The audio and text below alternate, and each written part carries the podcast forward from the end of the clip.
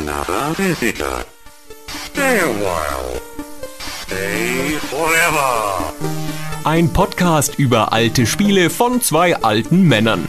Stay Forever mit Gunnar Lott und Christian Schmidt.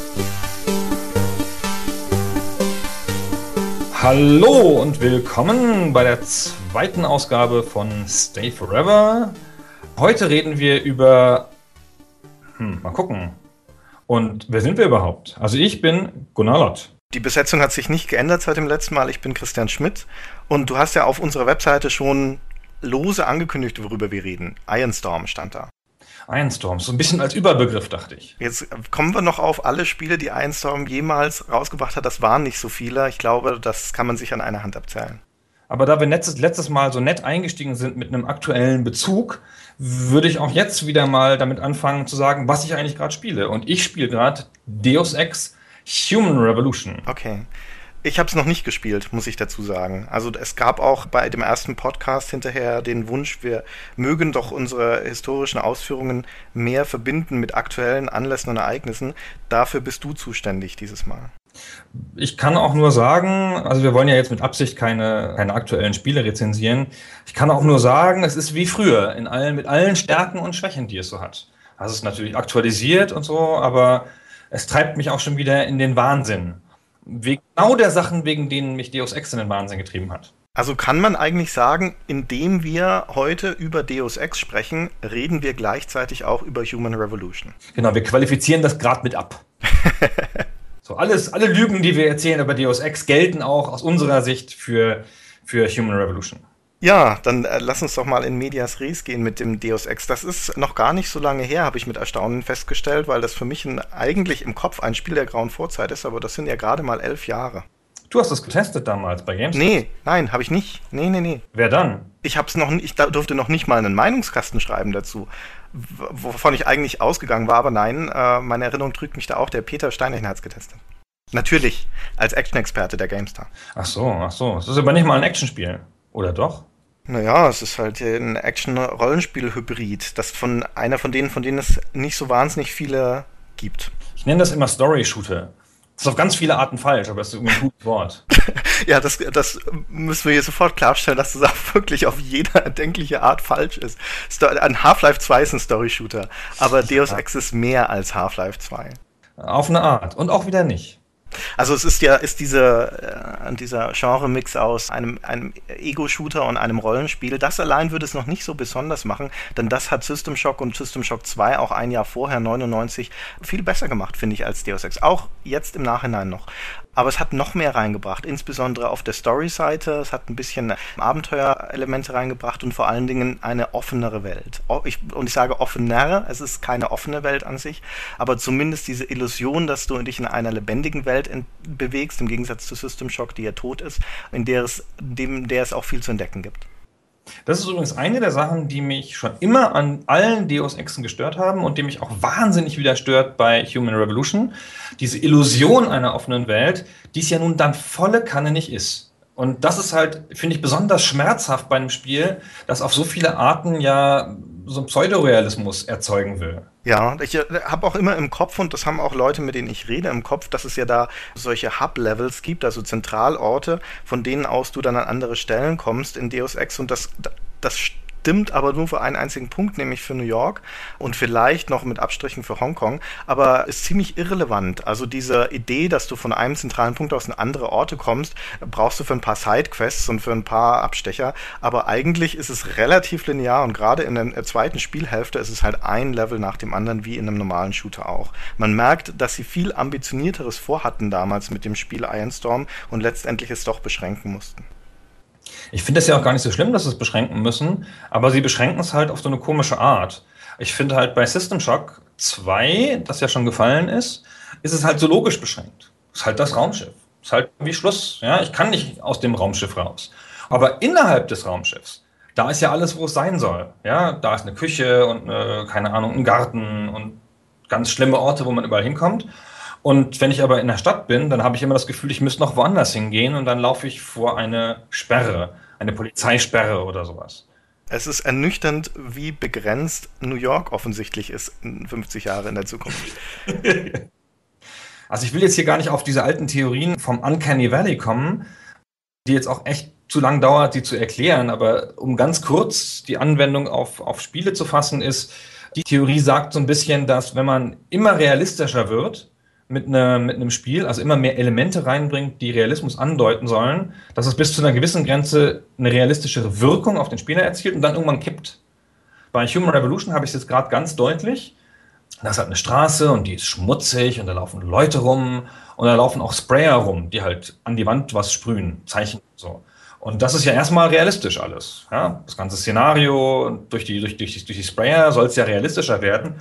Und was ist, aber der Sprayer steht halt die ganze Zeit an derselben Stelle, egal wann ich komme, und sprüht nichts. Er macht nur die Animation. Also ich sehe nie das Symbol. Und ähm, dadurch werde ich so aus der Welt geworfen. Ich bin ja ein großer Fan von so von Realismus in Spielen und mich macht das kirre. Das ist so ein grundlegendes Problem von nicht-linearen Spielen in dem Sinne, dass du die gleichen Stellen potenziell unendlich oft wiedersehen kannst, indem du einfach hin und her läufst zwischen Orten. Und wir Menschen sind ja sehr darauf fixiert, Muster zu erkennen, Strukturen zu erkennen. Und Computerspiele sind sehr, sehr stark strukturierte Medien. Dementsprechend auffällig ist es, dass du halt ein limitiertes Set von Animationen, von Personen hast. Das ist auch dieses, diese, diese übliche Klongeschichte in bevölkerten Spielen. Du hast halt immer wieder die gleichen Gesichter und gleichen Kleidungen. Und das fällt uns besonders stark auf weil wir halt, weil wir darauf trainiert sind, solche Dinge zu erkennen. Mich stört das ungemein. Deswegen hatten wir damals auch, und ich weiß noch die Wertungsdiskussion, die wir da hatten. Ich habe jedenfalls mit dem Peter relativ lange über die Wertung diskutiert. Das Deus Ex hat ja eine schlechte Wertung bekommen, vergleichsweise von der GameStar. Sag schnell, du weißt doch sowas immer. Ich glaube, es waren 87. Genau. Vergleichsweise, ne, das ist ja heutzutage gefühlt ein 90er-Spiel mit der historischen Wirkung, die das so hat. Und ich hatte aber sehr darauf gedrungen, dass das wertungsmäßig deutlich oder sichtbar unter System Shock 2 liegen muss, was ich ja. für das wesentlich bessere Spiel gehalten habe und noch halte. Stimmt auch. Das ist ein guter Punkt, dass du das sagst mit dieser gefühlten Wertung. Denn es stimmt, rückblickend gibt es viele Leute, die die Deus Ex für eins der besten Spiele aller Zeiten haben und die da die, die historische Wirkung oder das, was das Spiel wollte, mit dem verwechseln, was es eigentlich geliefert hat. Das war nämlich kein perfektes Spiel. In, ka in kaum einer Hinsicht ein perfektes des Spiels. Es hatte viele offensichtliche Schwächen. Wir haben schon lose über dieses Recycling von Elementen gesprochen, auch Level-Recycling. Man kommt vier, fünfmal in die gleichen Regionen, in denen sich nicht viel geändert hat. Es hat eine extrem schlechte Balance, es hat eine schwache KI und noch nicht mal die Story ist sonderlich gut. Es hat halt nur für seine Zeit so viele ungewöhnliche Dinge zu einem Ganzen zusammengefügt, zu einem mehr oder weniger gut funktionierenden Ganzen. Und es hat aufgezeigt, was Computerspiele potenziell zu leisten in der Lage wären, indem sie dich als Handelnden mit einbeziehen und deine Entscheidungen ernst nehmen. Und das rechnen die, die viele Menschen dem Spiel hoch an. Die Ambition zählt halt. Ich finde, die Berichterstattung um Deus Ex hat das Spiel auch, will ich sagen, glorifiziert, aber das war natürlich ein Redakteursspiel, was viele von uns geliebt haben, weil es so anders war als, als viele andere Sachen. Und es hat ja einer der ikonischen Texte des sogenannten New Games Journalism, eine in England erfundene, eher subjektiv erzählende Spielart des, des Spielejournalismus. Eine der ikonischen Texte von Kieran Gillen zum New Games Journalism ist halt über Deus Ex. Der Deus Ex-Test damals in der, na? PC Gamer wahrscheinlich. Genau. Und da hat er so sehr subjektiv erzählt, wie er, er geht jetzt da rein und macht jetzt dieses und geht den Weg und dann spult er im Artikel zurück, also auch mit dem Wort so, ich spule jetzt zurück und gehe nochmal anders rein. Ich spule wieder zurück und gehe nochmal anders rein. Und erzählt er dieselbe Geschichte dreimal. Und das war natürlich schön zu lesen und hinterher hat man so ein ganz warmes Gefühl von, boah, habe ich ein tolles Hobby. Das tolle Spiele.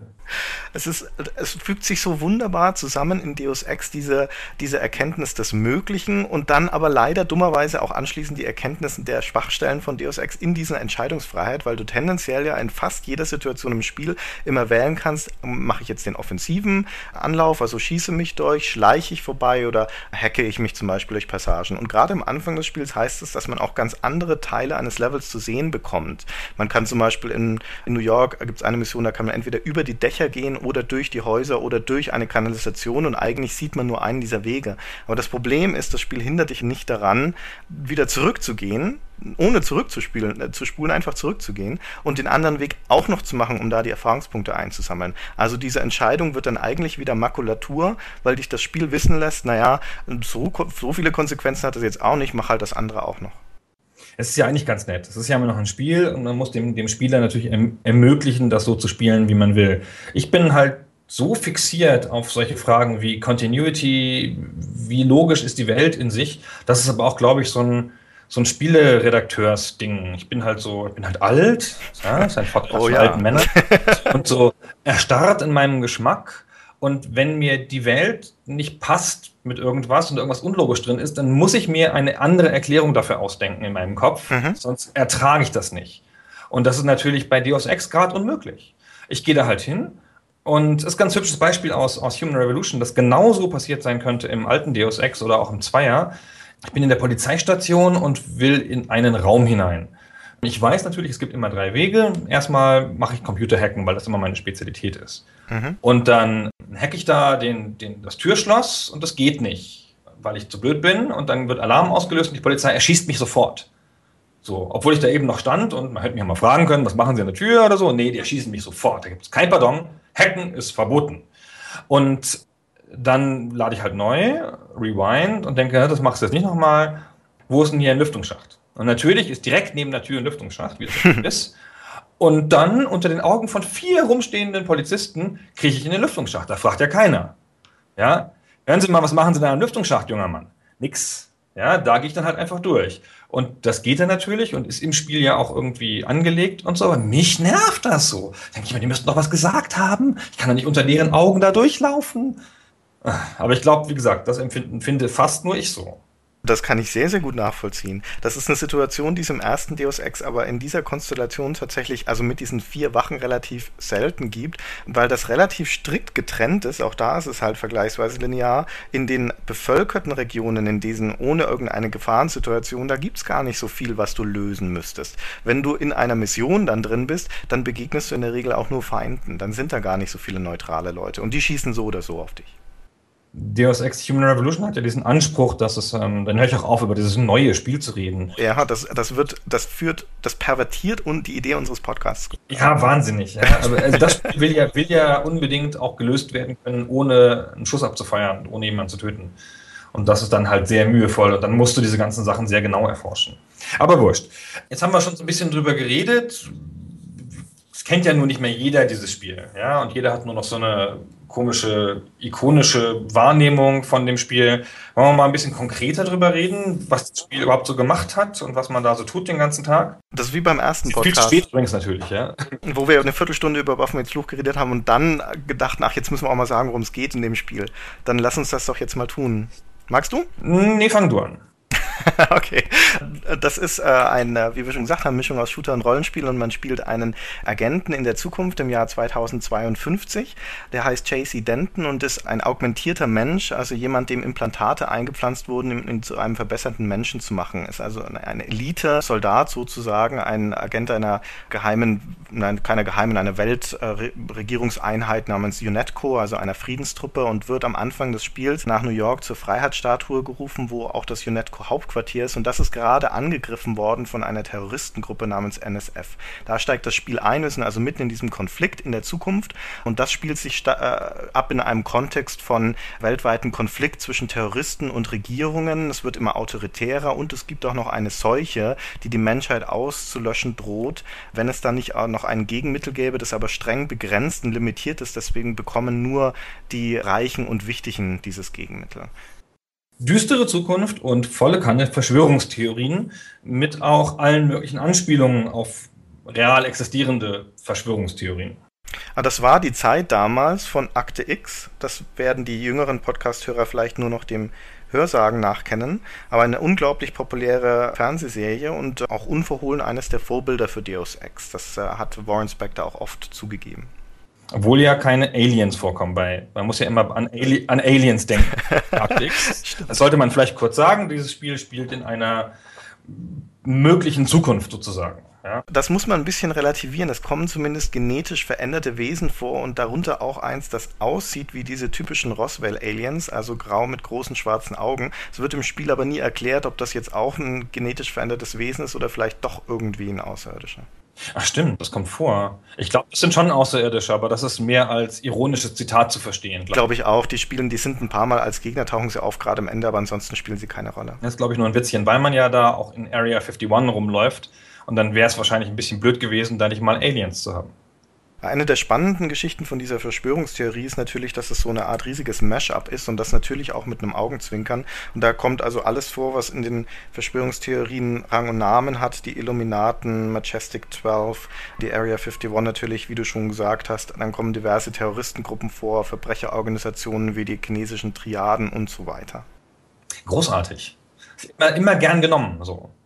Es funktioniert ja auch heute noch ganz gut mit diesen ganzen Verschwörungssachen. Es gibt einen, einen, einen Dialog relativ am Anfang des Spiels, der ist auch relativ kurz, aber den mag ich gerne, weil er so die Essenz des Spiels wunderbar zusammenfasst. Da ist man das erste Mal im UNETCO-Hauptquartier, also in dem Hauptquartier von der eigenen, von dieser eigenen Einheit, der man angehört als neuer Mitarbeiter und geht in diesen Pausenraum der Mitarbeiter und trifft dort zwei andere Agenten, auch augmentierte Maschinenmenschen sozusagen, Anna und Gunther. Und ähm, Gunther, die stehen vor so einem Getränkeautomaten und Gunther sagt, beschwert sich gerade zu Anna, ich wollte Orange haben und es hat mir Zitrone gegeben. Und dann sagt Anna, die Maschine macht keine Fehler. Und Gunther sagt, na, das ist der Servicemann, der weiß, dass ich Orange mag. Daraufhin sagt Anna, du glaubst also, das Personal hat sich gegen dich verschworen? Und Gunther sagt, ja, die machen das mit Absicht. und da ist zum einen natürlich diese Verschwörungstheorie schon angelegt im Kleinen, das Personal hat sich verschworen und zum anderen in diesem Satz, die Maschine macht keine Fehler, auch diesen zentralen Konflikt zwischen den nicht augmentierten, den normalen Menschen und den Maschinenintelligenzen. Und das sind im Spiel ja nicht nur, ist ja nicht nur das Mechanische, sondern tatsächlich auch Computer-KIs, die eine ganz große Rolle spielen. In der Tat. Was für ein irrer Komplettentwurf von allem. Ja, man merkt ja, das Spiel ist ja nicht nur als Spiel ambitioniert, sondern auch noch vom Weltentwurf. Und wir wissen ja auch aus den Gesprächen und den, den, den Sachen, die man noch so hinterher drüber lesen konnte, dass das Spiel auch noch mal viel größer geplant war, oh ja. als es wirklich war. Das ist übrigens so ein typisches Spieleredakteursproblem, das ich immer habe. Ich weiß dann, was die geplant haben, teilweise ja in der privilegierten Situation früher aus Gesprächen mit den Entwicklern. Und dann kriege ich das fertige Spiel und denkst so, oh guck, da haben sie einen Kompromiss machen müssen. Und das wollten sie doch anders machen. Mhm. Hier das Kampfsystem, das hatte ich ganz stark bei Mass Effect, dass ich irgendwie nicht mehr mögen konnte, das erste, weil ich genau die Kompromisslinien gesehen habe, weil ich halt wusste, dass sie das anders machen wollten. Oder bei Bioshock. Bioshock ist natürlich auch ein gutes Beispiel, aber bei Deus Ex es, sind diese, diese Schnittlinien besonders deutlich sichtbar und man versteht das Spiel auch besser, wenn man weiß, was es eigentlich hätte werden sollen und was sie alles rausgeschnitten haben. Auch in der GameStar, in der ersten Preview, die wir äh, Anfang 99 abgedruckt haben, also ungefähr eineinhalb Jahre bevor das Spiel rauskam, steht dann drin, ähm, ja, dann wird man in London sein, mit der U-Bahn fahren, Paris auf dem Eiffelturm steigen und das Taj Mahal besichtigen und das ist alles, das haben sie alles vorgehabt. Aber sie haben es alles rausgeschmissen. Sie haben vorgehabt, dass man in New Mexico ein Gefangenenlager befreit, wo 2000 Gefangene drin sind. Bis sie dann festgestellt haben, hm, mit der Unreal Tournament Engine, die wir lizenziert haben, lässt sich das vielleicht doch nicht so toll umsetzen, 2000 Leute. Es ging ja heute noch nicht oder noch nicht angemessen. Ja, und äh, dementsprechend viel ist dann da rausgefallen. Hat nicht irgendwer sogar das Weiße Haus gesehen? Peter hat das auch gesehen, glaube ich, ja. Das waren in dem ersten Prototypen, die sie gezeigt haben, war noch ein, ein, weißes Haus drin als Level. Also das hatten sie schon ziemlich fertig. Und haben dann aber festgestellt, hat Warren Spector irgendwann mal in einem Postmortem gesagt, das hatte Performance-Probleme, es war zu groß, das Level. Deswegen mussten wir es rausschmeißen. Und das erklärt dann wiederum auch, warum die Levels in Deus Ex vergleichsweise klein sind und vor allen Dingen auch nicht sonderlich hohe Sichtweite haben, weil das sonst einfach das Spiel in die Knie gezwungen hätte das war halt die Unreal Tournament Engine, die eigentlich schon größere Level kann, aber ich glaube nicht mit dem mit der, mit der Last auf der Schulter, die diese ganze Berechnerei von dem, den Rollenspielelementen brauchte. Den ganzen NPCs und ja, so weiter, genau. Genau. Naja. Aber am Ende ist es ja irgendwie fertig geworden. Haben wir schon erwähnt, wer das überhaupt gemacht hat, wer der Kopf war? Ach, ah, wir hätten wir, wir müssen noch mal, auch nochmal zurückspulen und diesen Podcast nochmal von vorne anfangen. Das sind die, die wichtigsten Leute natürlich. Sag du es schnell.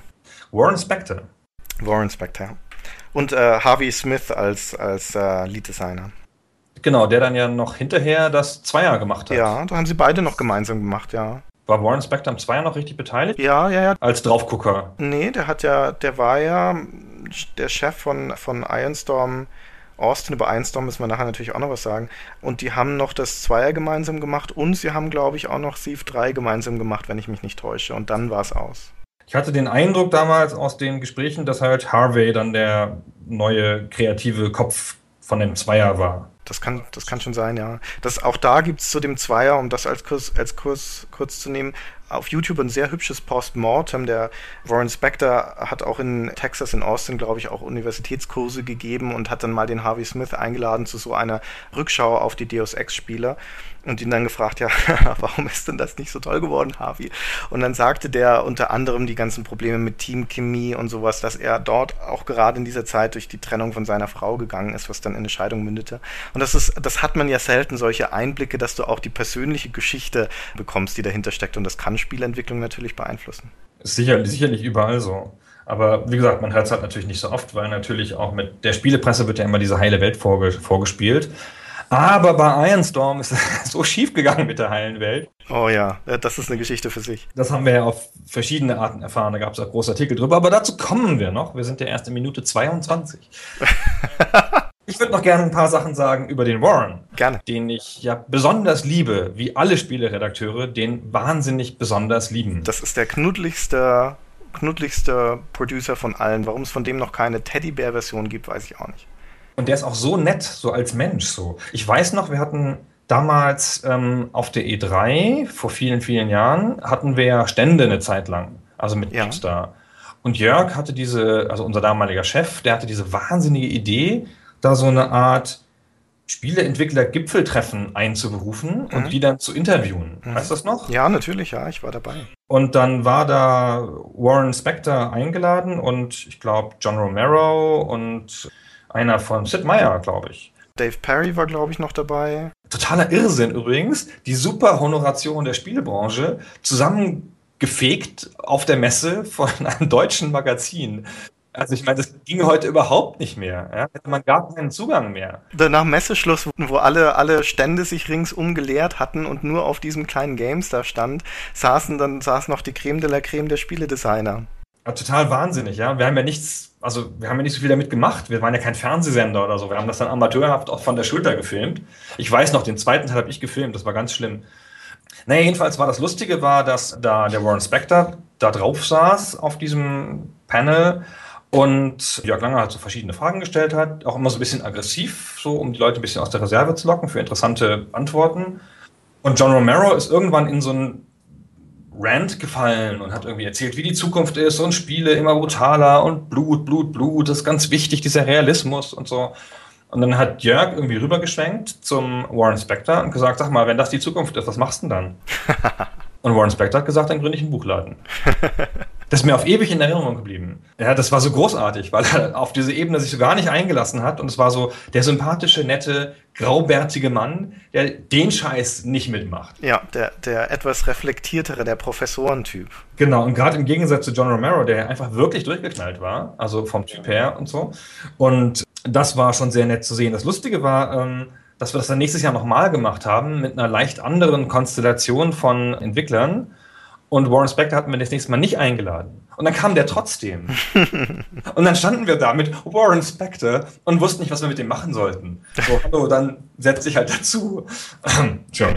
Das war, und er war so nett und hat das aber auch so nett genommen. So ist ja auch ein bisschen beleidigend vielleicht, dass wir einen der weltgrößten Designer dann gar nicht haben wollten. Das ist ein, ein grundlegend entspannter Mensch, der Warren Spector, hatte ich den Eindruck. Also dem, den kann man nur mögen, glaube ich. Und genau das Gleiche, äh, dass man ihn nur mögen kann, haben wir letztes Mal schon von Charles Cecil gesagt. Also eigentlich, wenn es dieses Celebrity Deathmatch auf MTV noch gäbe, dann müsste man mit diesen Knetfiguren, dann müsste man die beiden mal gegeneinander antreten lassen und dann würden sie sich am Ende an den Händen halten, glaube ich. In den Armen liegen, genau.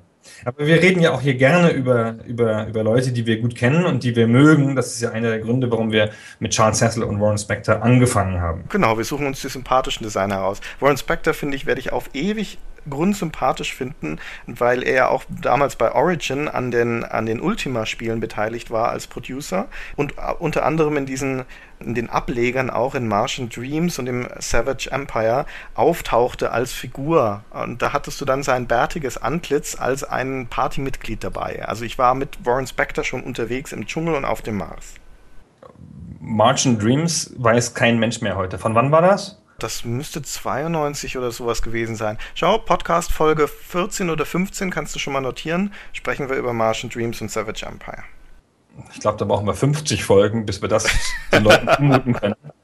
Die Leute müssen ja erstmal vorher Spielewissenschaft studieren, um über, darüber reden zu können. Na, sie sollen ja auf, auf unterhaltsame Art und Weise auch in etwas zu Unrecht vergessene Klassiker eingeführt werden. March Dreams, ich lach mich tot. Aber gut. Hey, ist immer noch vom Setting her eins der coolsten Spiele aller Zeiten. Wir können auch jetzt gleich über March Dreams reden. Aber nein, lass uns zu Deus Ex zurück. Genau, sonst müssen wir hinterher wieder so viele Sachen aufschreiben. Das ist ja, ich musste ja dann hinterher auf der Webseite alle Spielenamen aufschreiben, auch die, die wir falsch ausgesprochen hatten, weil Leute da nicht mehr folgen konnten. Und das waren tatsächlich ja zehn Spielenamen oder 15, die wir so en passant den Leuten untergejubelt haben. Richtig, ja. Das ist natürlich auch Ansporn für uns, jetzt im, im Vorbei Vorübergehen noch ein paar weitere Spiele zu erwähnen. Daikatana. Da wären wir ja eh noch drauf gekommen bei Ironstorm. Ja. Also wir können das, wenn wir schon da sind, dann lass uns kurz die Ironstorm-Geschichte erzählen, weil das auch hilfreich ist zur Einordnung von Deus Ex und dann wären wir wieder bei unserem Thema. Denn Ironstorm ist 1996 äh, gegründet worden, eben von John Romero, diesem blutversessenen Menschen, der ja auch von It Software kam, und Tom Hall und noch zwei anderen, glaube ich. Mike Wilson. Mike Wilson, genau, richtig, ja. Und Warren Spector. Der war schon auch dabei am Anfang. Nee, der war, der kam erst später dazu, tatsächlich. Ja, der hat dann die Zweigstelle in Austin gegründet. Und Ironstorm wurde in Dallas gegründet und in Austin, also was, was ist das, 200 Kilometer weit weg oder sowas, war dann diese Zweigstelle. Ja, und die hatten, die haben von Anfang an ganz schöne Wellen geschlagen, Ironstorm. Rockstars waren das. Also auch so, es war so ein Gipfeltreffen. So. Ja, von, also es, es ist, als wenn Christian Schmidt und Gunnar Lott sagen würden, wir machen einen gemeinsamen Podcast die Welt würde jubeln aufspringen, springen, aber die Erwartungen wären natürlich auch immens. Wahnsinn, genau. Kannst du eigentlich nur dran scheitern. Es geht wahrscheinlich gar nicht. Wir sollten gerade aufhören wieder. Ähm, jedenfalls die, waren die von Anfang an mit Geld ausgestattet. Also ich weiß nicht mehr genau, woher sie das hatten. Investoren. Von Eidos. Von Eidos, genau. Das Eidos ja. genau. Ähm, vom Publisher Eidos. Der hat dann die ersten Verträge für die ersten Titel übernommen und dann haben sie sich erstmal ein schönes Büro gebaut. oh ja, haben sich in dem, im zweithöchsten Turm von, von Dallas eingemietet, in äh, fantastischen äh, Büros, wo in, in der Lobby in dem Boden das Firmenlogo eingelassen war als Mosaik und solche Kleinigkeiten.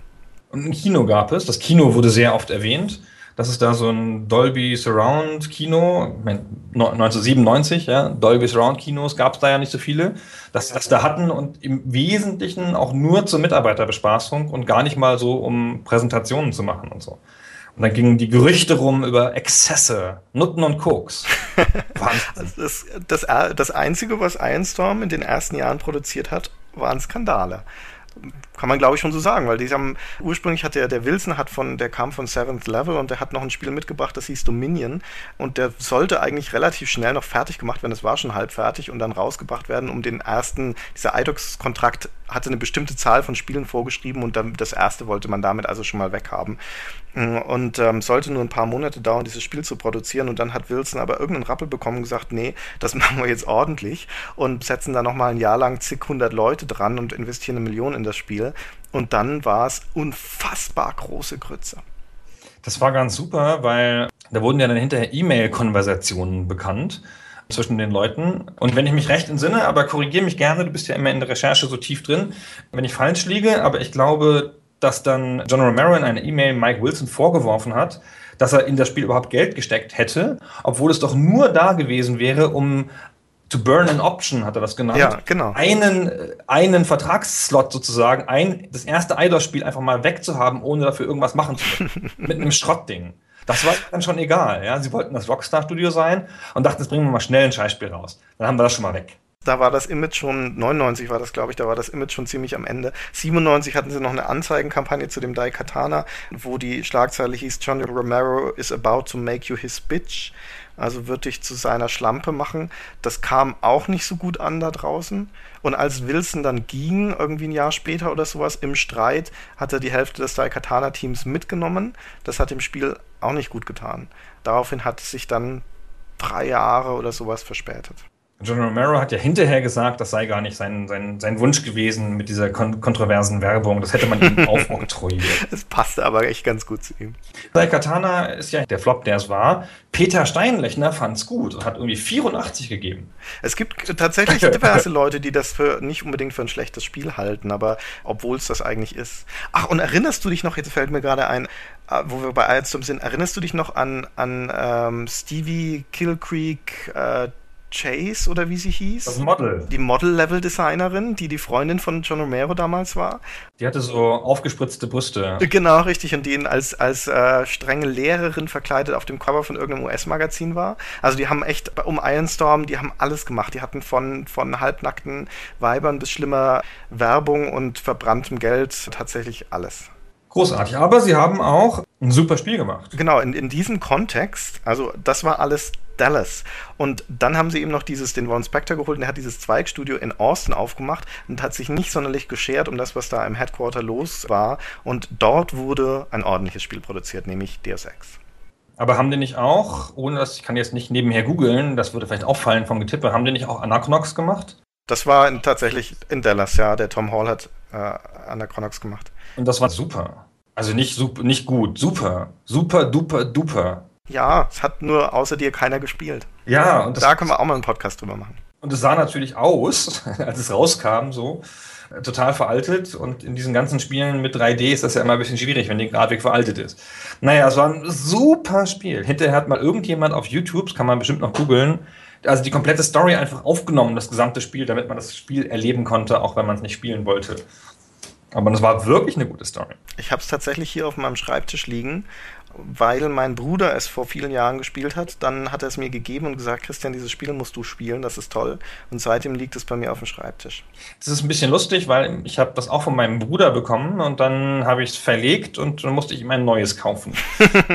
und mein Bruder hat es auch durchgespielt ist der ganz große Fan davon und ich bin, glaube ich, irgendwann in der Mitte stehen geblieben wegen irgendwas. Wurscht. Wie ist nochmal das ursprüngliche Thema? Richtig, wir waren ja noch bei Deus Ex. Naja, ja. Ich, ich habe den Podcast ja schlauerweise Ironstorm genannt, also sind wir frei, über, auch über Anachronox zu reden. Ja. Wie heißt das eigentlich auf Englisch? Wie nennt man denn das? Anachronox? Anachronox? Da schweige ich jetzt weise zu dem Thema. Das, glaube ich, kann man sich als Deutscher nur blamieren. Sehr vernünftig.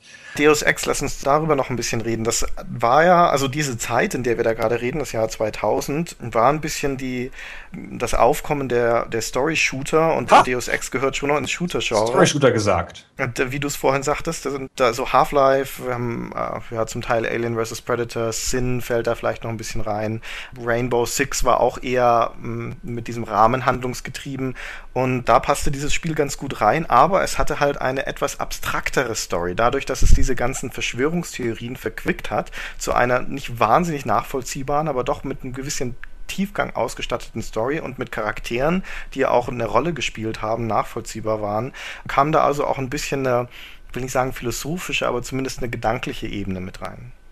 Ich finde, es war eins der frühen Unterhaltungsprodukte für intelligente Nerds durch diese ganzen Anspielungen, Popkultur und Area 51 und Akte X und so. Und das war damals, damit stand es ziemlich allein, weil ja viele Shooter einfach sehr platt waren. Oder halt so ganz eigenständig. Half-Life ist ja auch nicht so ein klassisches Anspielungsding, sondern Half-Life steht da einfach so für sich durch die Art, wie es gemacht ist. Während heutzutage Produkte für intelligente Nerds ja eine ganze Industrie sind. Das hätte man ja damals gar nicht zu glauben gewagt, dass es eine Serie gibt wie Big Bang Theory, die sich auch Frauen angucken und die nur über Leute, die so ein bisschen so sind wie wir, nur noch schlimmer. Wir würden uns ja sogar wünschen, wenn wir so wären wie die in, in Big Bang Theory. Ja, die sind ja so schlau. Ja, also sie haben natürlich einen Hau, aber trotzdem sind sie so sympathisch und sie kriegen ja trotzdem Frauen ab. Naja, in, in Maßen. In Maßen, ja. Aber das möglicherweise ist das auch einer der Gründe, warum Deus Ex heutzutage noch so verehrt wird, weil es eines der, der ersten Spiele war, für die man sich nicht schämen musste, wenn man sie gespielt hat und wo man auch nach außen hintreten konnte und sagen, schau dir mal das Spiel an, das ist nicht nur reines Geballer, da geht es auch noch um mehr. Und das gab es ja selten, zu, äh, dass man das Hobby gut verteidigen konnte mit Argumenten. Ja, das ist ja das, was wir so lange Jahre, was wo Gamer mussten sich ja immer verteidigen für ihr Hobby das hat ja auch diese ganze Gaming-Kultur so stark gemacht, weil wir halt immer, immer wir waren. Heutzutage ist das ja alles Mainstream und die jungen Leute, da geht man auf die Straße und fragt den nächstbesten 30-Jährigen, ob er Gamer ist und dann ist das. Aber früher, damals, haben wir uns getroffen in kleinen Clubs unter der Erde. Dunkel war es. Oder so. Dafür hast du ja dann in, in diesem Mainstream ja heutzutage wieder eine Hardcore-Klientel und das ist ja mal vollkommen die Zielgruppe dieses Podcasts, oder? Ja, hoffentlich, hoffentlich. Das sind eigentlich die, ja, die intelligenten Nerds, möchte ich sagen. Ja, ihr seid so super, ihr da draußen, ihr intelligenten Nerds. Und Wir sind wie ihr und ihr seid wie wir.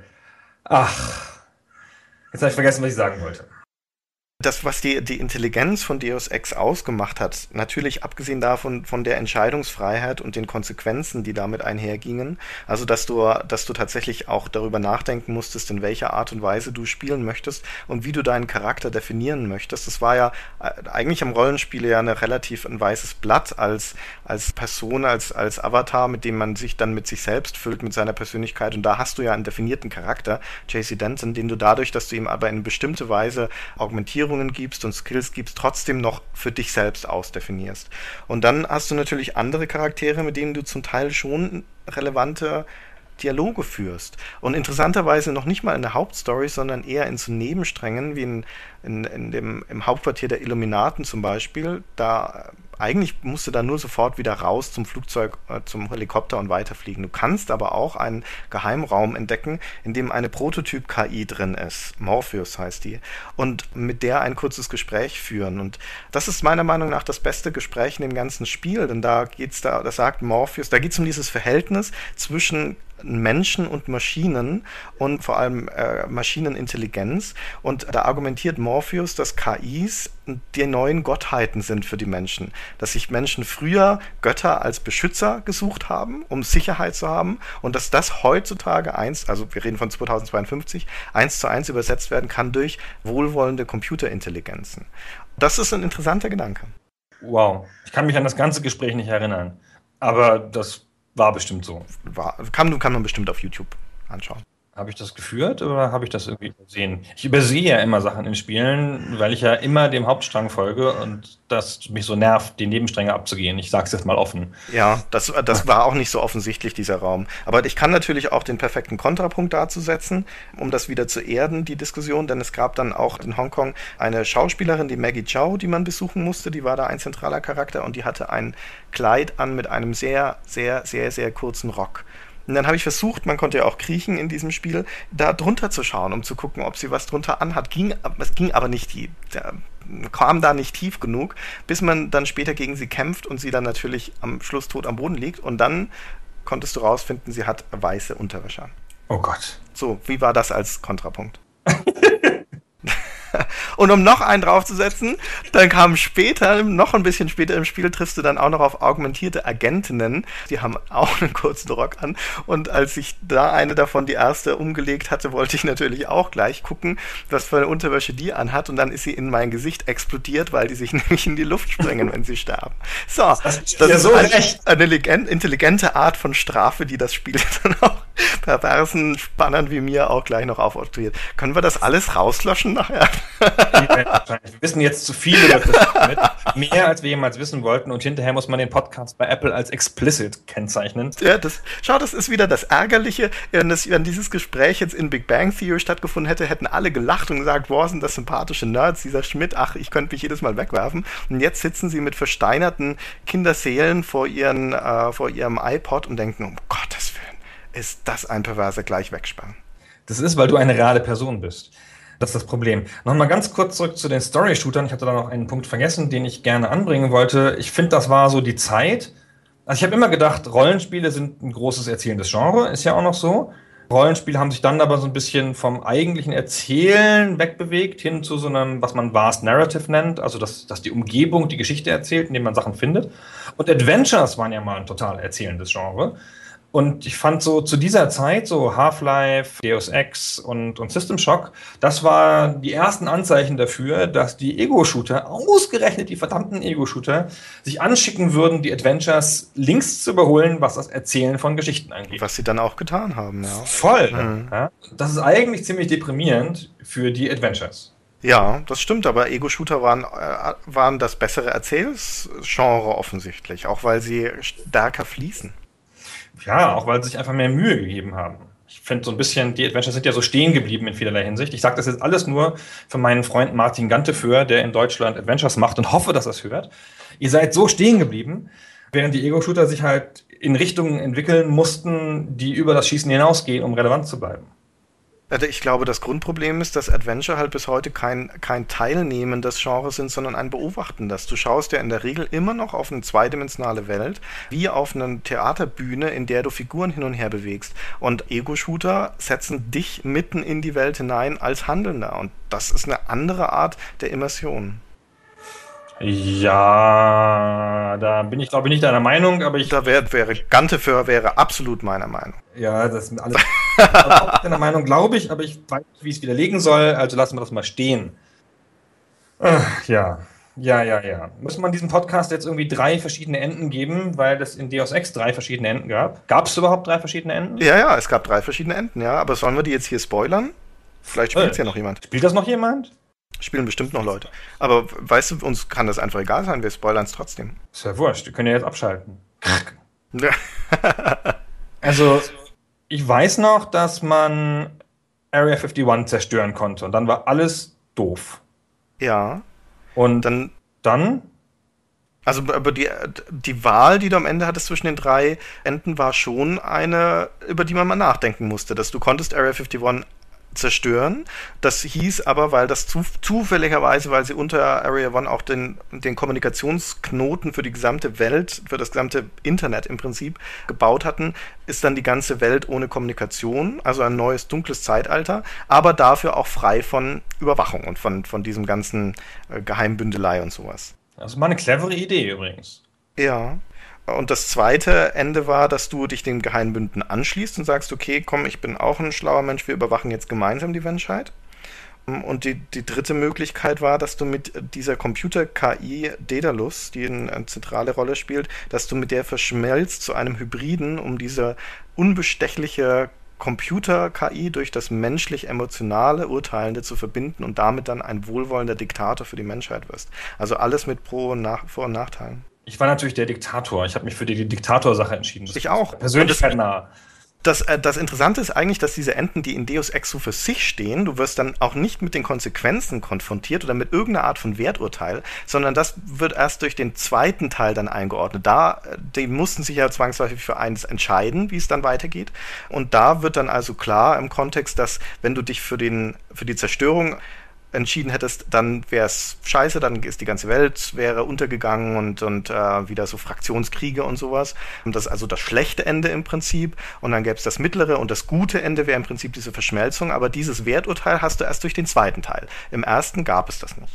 Das ist ja eigentlich ganz nett. Also es lässt halt den Spieler so zurück. Den Vorhang zu und alle Fragen offen. Oh ja, um es mit Brecht zu sagen, stimmt. Hat das Brecht gesagt? Ich kenne das nur von Marcel Reich-Ranitzky. Ähm, Der das über Brecht gesagt hat oder Brecht zitiert. nee, das war doch diese, diese Literatursendung, die immer so geendet ist. Ah ja, das war, war- immer das, der, Nee, der, das- der Ausklang. Ich wollte jetzt so ein das Ende für diesen Podcast finden, weil ich dachte dann, aber das klappt ja immer nicht. Wir müssen das stärker absprechen, was wir sagen. Ach so, okay, ja, das hätten wir tatsächlich vorher absprechen können. Aber es ist ja auch der Beleg, dass wir das hier live machen und ungeübt. Das ist quasi live. Wir schneiden hinterher alle doofen Stellen raus. Und dann bleiben noch fünf Minuten übrig. Gut, dann sind wir damit soweit. Ich hoffe, es haben alle ein bisschen was über Deus Ex und Iron Storm und ähm, Warren Spector erfahren, was nur noch alte Männer wissen können. ähm, ich verabschiede mich, ich bin Gunnar Lott und Christian Schmidt sagt, Genau, ich sage ebenfalls bis zum nächsten Podcast.